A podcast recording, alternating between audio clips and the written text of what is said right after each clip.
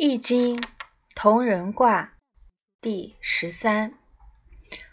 离下乾上，同人与也。恒，立涉大川，立君子以争。同人卦与同人一同聚在原野上，恒通顺利，有利于涉越大川巨流。有利于君子坚守真正之道。同人卦名和同与人一样。孔颖达说：“同人所谓和同与人，也是广远之处。借其也名，欲其广远和同与人，必须宽广无所不同。”用心无私，乃得恒通，故云同于人也。恒，与人同心，足以涉难，故曰利涉大川。与人合同，亦涉辟邪，利君子争也。同人卦由乾离二卦组成，下卦离为火，上卦。乾为天，上火光明向上升，有与天相同的特征，所以是同人的现象。而本卦阴阳相应的六二爻、九五爻都居于正位，正中相同，也是同人的形象，因而卦名为同人。还有一种看法，认为这一指卦只有两个阴爻，其余五个阳爻与它相结合，也有同人的含义。《礼记·礼用篇》中所说的“天下为公”的大同世界，正是这一卦的理想境界。在原野中集合群众，象征着在广阔的范围内。公平无私的与人合同，世界上所有的人都一样，当然一切恒通，又与外在乾卦刚健而自强不息，能够超越险阻，所以有有利于涉大川。内卦离为火为明，意味着内心光明、外向刚健的性格，所以。有利于君君子坚守真正之道。彖曰：同人，柔得位得中，而应乎前。曰同人，同人曰：同人与也。恒，立涉大川，前行也。闻名以见，中正而应，君子正也。为君子，为能通天下之志。彖传说：同人卦，柔顺者得处事，应当适当而中的位置，且顺应上位的刚健者，所以叫同人。同人的卦辞说：与人同意居在原野上，恒通顺利。有利于涉越大河巨流，说明阳刚中正的乾空得以实行。同人卦的性质为文明刚健，中正又有正应，这正是君子的正德之道。只有这样的君子，才能沟通天下人的心智，促成天下大同。文明，离卦为火为明。离又通利，美丽，与文字意思相接近，所以有文明之象。同人卦彖传用卦体解释卦名，用卦德卦体解释卦辞，阐明了同人的定义。大同的原则以大同的方式道路，柔得位而中，是指六二阴爻柔。得处下卦中正之位，潜行是指立涉大川。由于前刚健中正，有居于武的至宗之位，能够渡其艰难，所以立涉大川，中正而应，使九五爻与六二爻都居于中位正位，且阴阳相应。象曰：天与火同人，君子以类足辨物。象传说，同人卦的上卦乾为天，下卦离为火，有天下有火之象。火向上燃烧，光明，与天的性质相同，形成同人的形象。君子应当效法其中的精神，以同类具成族的大同精神，辨习万物。审议求同，类族以同类事物相聚。这段象辞说明，真正的大同，既是同类相聚，也要明辨差异，且不必计较小的差异。这就是求同而从异。初九，同人与门无咎。初九。一出家门口就与人相聚，和睦相处，必无灾咎。相曰：出门同人，又谁救也？相传说：一出家门口就与人相聚，和睦相处，又有谁会来加害于你呢？王弼说。居同人之时，为同人之首也。无应于上，心无细文。通大夫同，出门皆同，故曰同与同人与门也。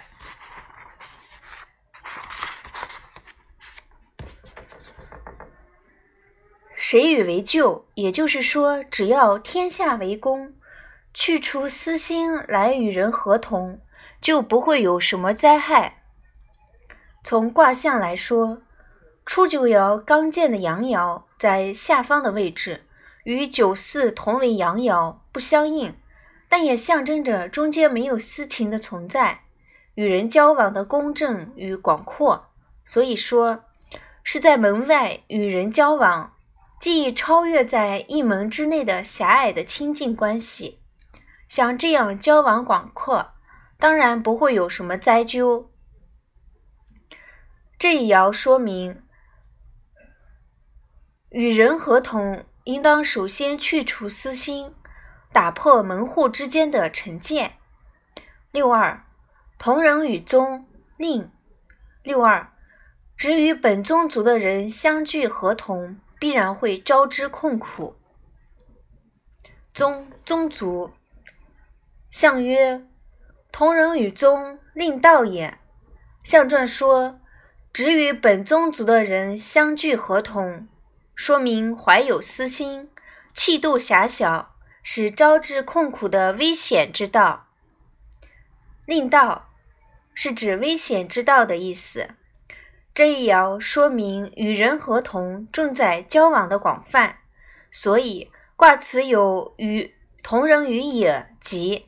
这样的说法，如果只重视宗亲之人，表示气度太小，是有危险的。蔡青说：“柔得位，得中而应前，同人。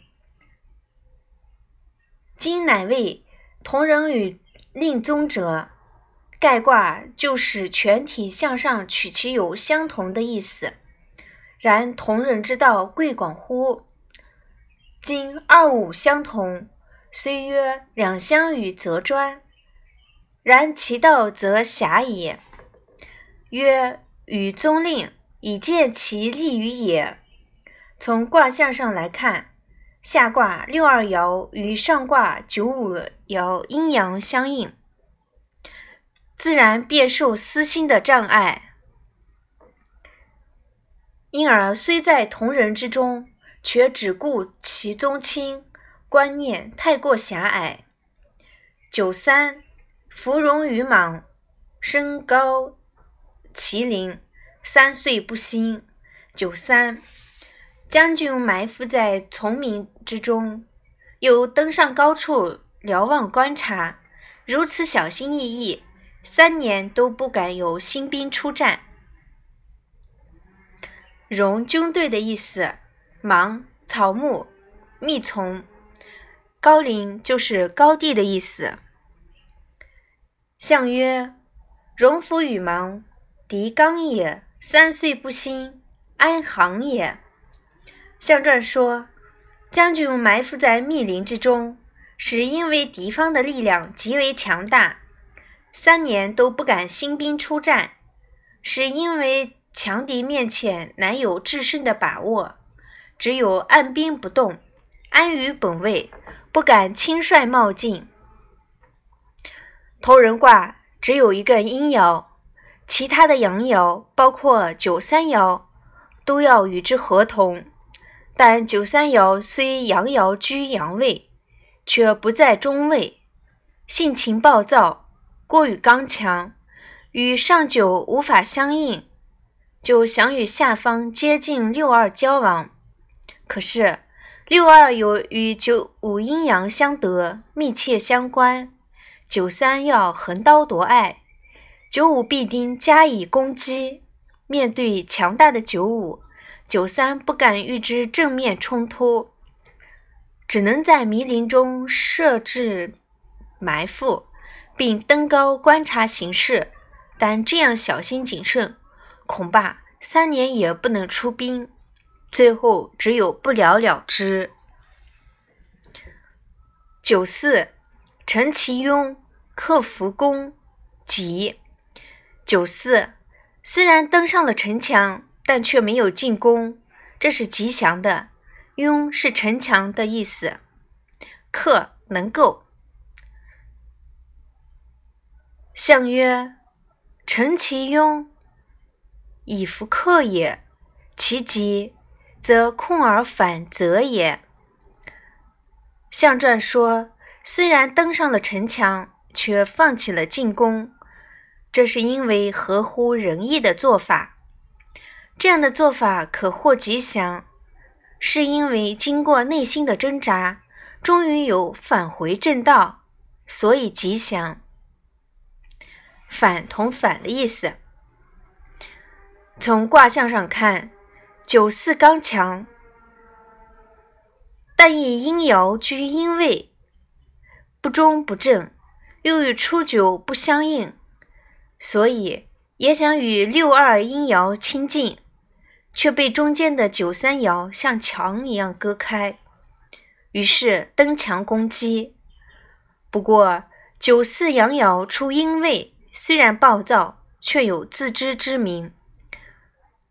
醒悟到自己的行为不合乎仁义之道，且没有必胜的把握，终止放弃进攻，所以斩断仍然吉祥。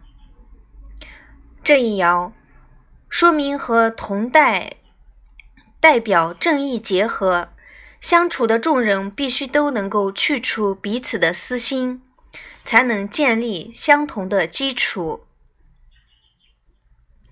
九五，同人先好逃而后笑，大师客相遇。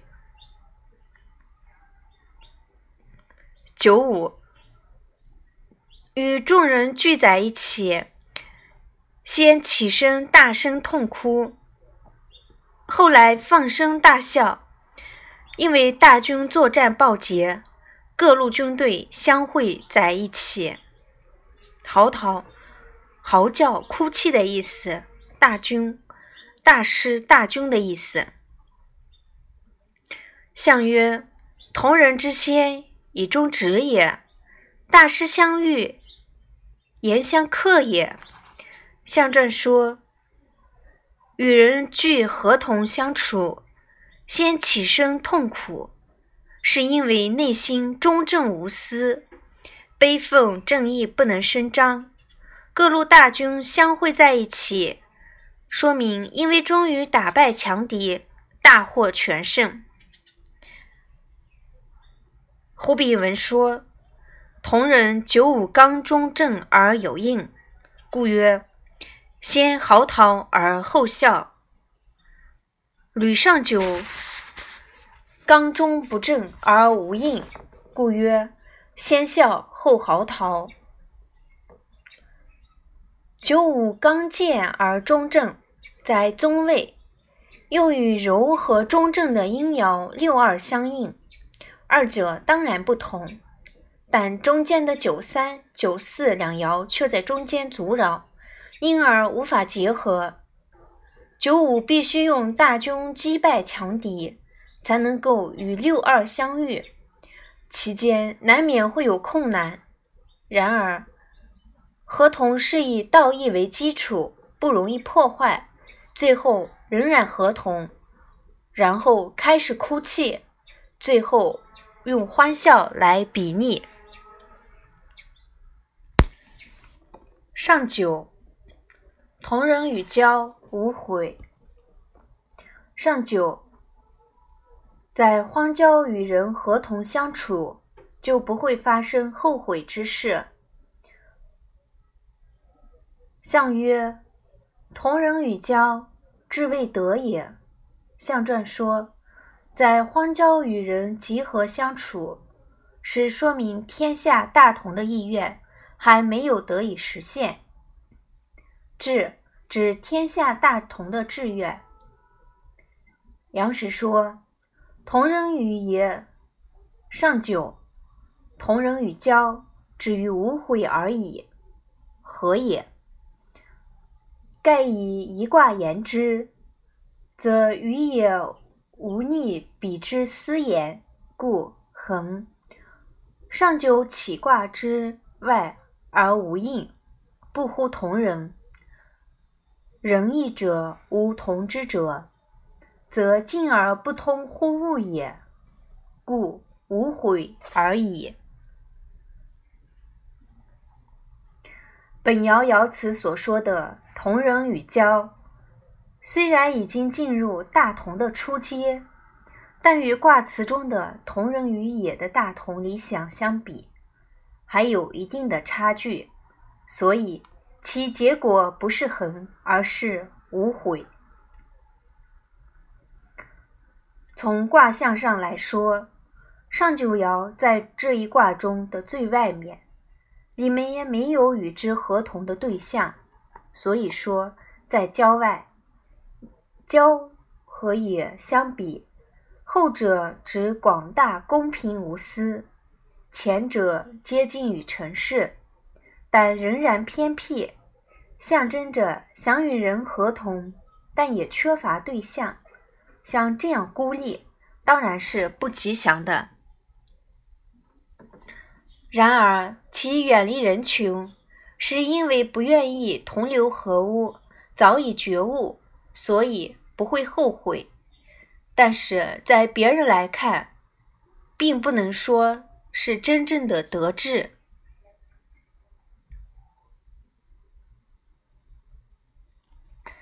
大卦，大有卦第十四，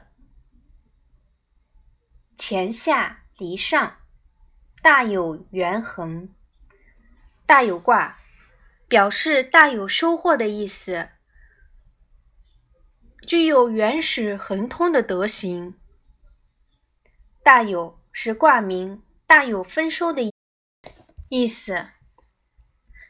大有卦由离谦二卦组成，离卦的日上升到乾卦的天上，就像太阳普照，万物丰收。而且唯一的六五阴爻在中位得中。其他五个阳爻都属于他，也像君王高高在上，而且拥有天下，所以卦名叫做大有。大有卦下卦乾为刚健，上卦离为光明，兼备刚健与光明的德行。一个阴爻在午的中位，与下卦前的天相应，象征天命、得人心，足以领导人民完成伟大的事业。所以，卦名有原始恒通的德行。诚意说：“卦之才，可以元恒也。凡卦德。”有卦名自有意来者，比如吉、连、恒是也。有因其卦意变为训诫者，如征丈人吉，同人与也亨是也。有以其卦才而言者，大有元衡是也。有刚健闻名的应天实行，故能元衡也。彖曰：大有，柔得中位大中，而上下应之，曰大有。其德刚健而闻名，应乎天而实行，是以元亨。彖传说：大有卦，使柔顺者居于中位，博大而中正。而且上下阳刚者都与之相应，所以叫大有。大有卦的德行是刚健而文明，能顺应天道，依天时而行动，所以说有原始恒通的德行。柔得以宗中大位，是指六爻六五爻阴柔相济。而且处在五的中位，是以柔得中位；同时六五爻又处在上卦的中位，所以叫大中。上下应之，是指全卦的五个阳爻都与六五呼应。周易折中案：爻辞未有不跟卦名而系者，况柔居中，能有阳重。是虚心下贤之君，而众君子皆为之用。其享孰大于哉也？彖传又推卦德，卦题以尽其用，其实皆不出于卦乎名者也。成传为卦名未足以至元亨。有卦才而得元亨者，空匪易之通利。象曰：火在天上，大有。君子以恶恶扬善，顺天修命。象辞说：大有卦的上卦离为火，下卦乾为天。有火在天上之象，高火悬于天上，象征太阳普照天下，万物丰收。君子应当效法其中的精神，抑恶扬善，顺应上天美善之命。恶恶指修美好的意思。这一卦。说明君王以广大的天下为所有，必须讲求统治的方法，否则邪恶将乘虚而生。因而，君子必须遏制邪恶，显扬行善，以顺应至善至美的天命。初九，无骄害，肥酒。兼则九五，初九没有骄傲的厉害，所以不会有灾咎。行事虽然艰难，但可以避免灾祸。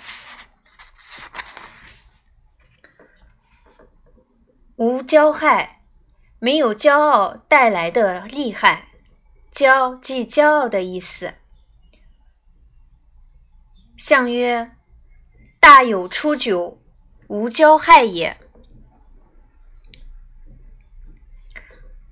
相传说，大有卦的初九爻。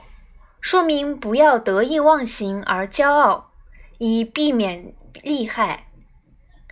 朱熹说：“虽当大有之时，虽以阳居下，尚无细应，而在事出，为涉乎害者也，何救之有？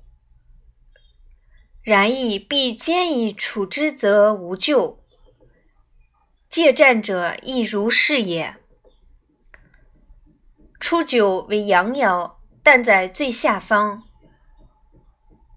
又与同是阳爻的九四不能相应，象征有才华，还不能出人头地，有缺少有力的引援，奋斗才刚刚开始，不会有大的收获，所以没有因骄傲而造成的过失，在艰难中才会谨慎戒惧，不发生过失。九二，大车已载，有攸往，无咎。九二，用大车装载丰收之物，无论前往何处，都不会有什么灾咎。象曰：大车已载，积中不败也。象传说。用大车装载丰收之物，说明才德与富贵蕴积在中间，如此才不会有失败，即聚集同积的意思。诚意解释这一爻说：久以阳刚居二，为六五之君所任也。阳刚则财盛，易居柔则兼顺，德中则无过。其才如此，所以能胜大有之任。如大车之才强壮，能胜载重物也，可以任重行远，故有攸往而无咎也。大有丰盛之时。有而未及，故以二才，可往而无咎。至于极盛，则不可以往矣。九二爻阳刚，有才能，在下卦得中，行师护和中庸之道，且与象征君王的上六卦五五相应，象征得到信任，无益大用。就象征着装载的大车中，不论前往何处，也不会败坏，没有灾祸。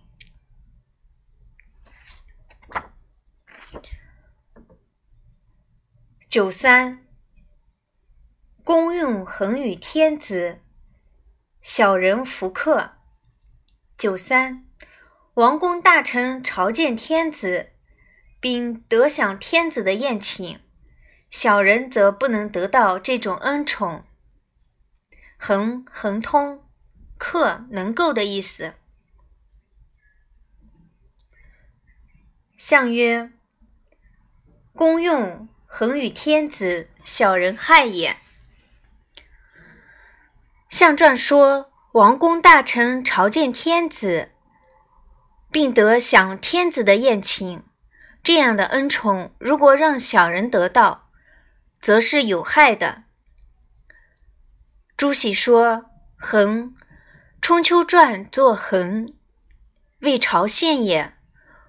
古者恒通之恒，恒献之恒，烹饪之烹，皆作恒字。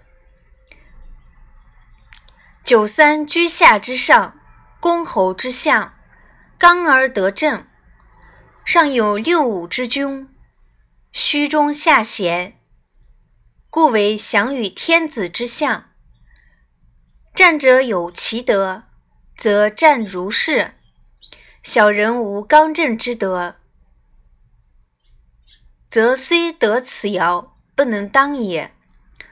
南怀瑾先生认为，所谓“小人害也”的观念，恰如《论语》所载孔子谓季氏：“八戒无与庭，是可忍也，孰不可忍也？”这个道理是一样的，上柔下刚，致使小人得志，礼仪大乱，其为害便可而知了。九四，匪其朋无咎。九四，富有而不自我膨胀，盛气凌人，就不会有灾咎。朋盛大的样子，如诗风奇风载区，有行人朋朋之说。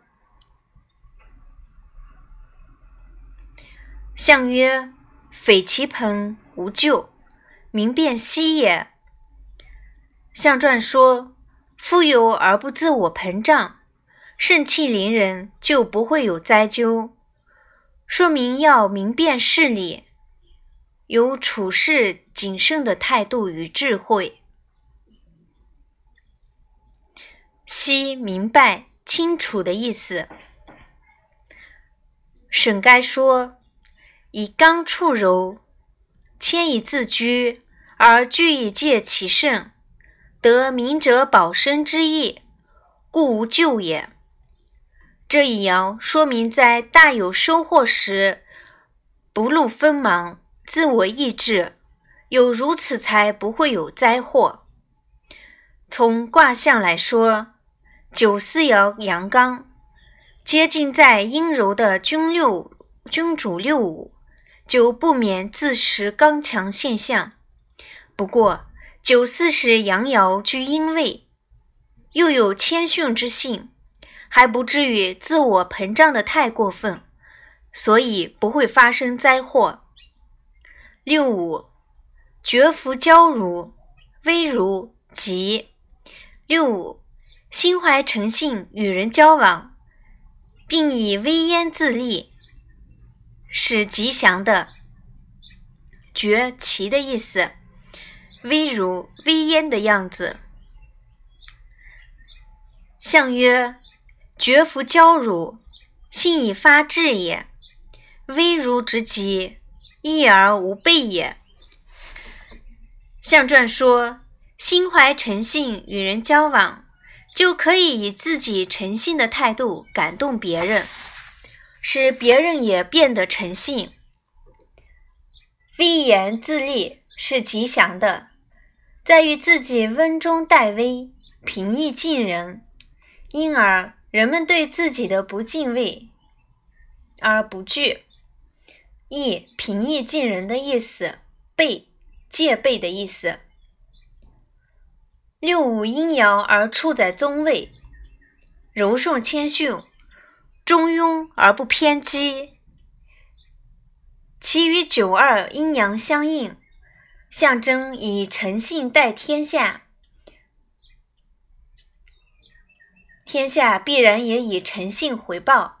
但作为领导者，过于亲和柔顺，就难免纪律败坏。因此，需要以威严自立，恩威并济，才会吉祥。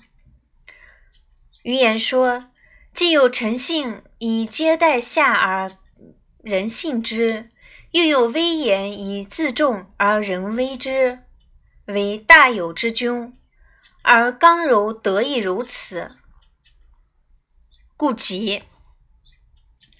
上九，自天佑之，吉无不利。上九，得到来自天上的庇护，必然吉祥而无不利。诱，诱惑、庇佑的意思。象曰：大有上吉，自天佑也。象传说，大有卦上九爻是吉祥的，是因为来自天上的佑护。诚意解释这一爻说：上九在卦之中，居无位之地，是大有之吉，而不居有其者，处离之上，民吉之也。为治民所以不居其有。不过，至于吉也，有吉而不处，则无盈满之灾。能乎礼者，能顺乎礼者也。吾之夫信而履其上，为导履诚信之意。有无无有文明之德，尚能降之以应之，为上贤崇善之业。其处如此，何道之至也？自当享其福庆，自幼天之，行顺乎天降或天佑，故所故所往结己，无所不利也。大概意思就是说，大有而能不居其有，卑谦待人，这样才是居高位的君子应有的修养，符合满而不溢的天道。必然获得上天的诱惑，这样就会吉祥而无往不利了。